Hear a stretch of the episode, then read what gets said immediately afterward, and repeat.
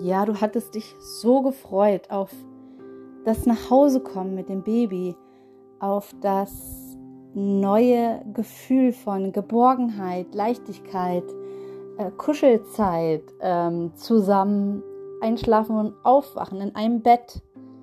Und auf einmal merkst du, da ist noch so viel mehr im Gepäck.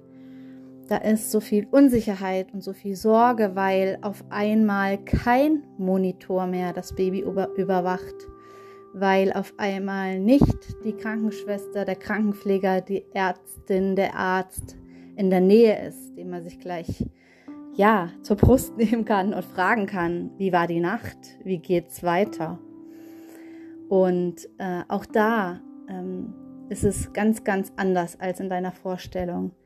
Diese Romantik, die ist weg, die ist verblasst, die gibt es nicht, sondern es gibt einen sehr, sehr mh, hm, sorgenvollen Alltag, weil du immer wieder überlegst, kleine Dinge, die ja eigentlich so unscheinbar sind, äh, gehen dir durch den Kopf.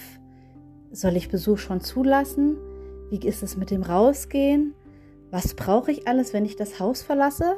ähm, einen Anhänger oder kann ich wirklich mit nur einem Kinderwagen los? Ja, was sich so lustig anhört, fühlt sich aber in dem Moment sehr, sehr schwer an. Und ich kann dir sagen, dass trotz all dieser Schwere und trotz all diesen Kummer, den du in diesem Moment hast, die Zeit kommen wird, in der du ja mehr Ruhe verspürst, in der du mehr Geborgenheit verspürst und in der ihr euch ja ganz individuell um euch kümmern könnt. Und das, das kommt.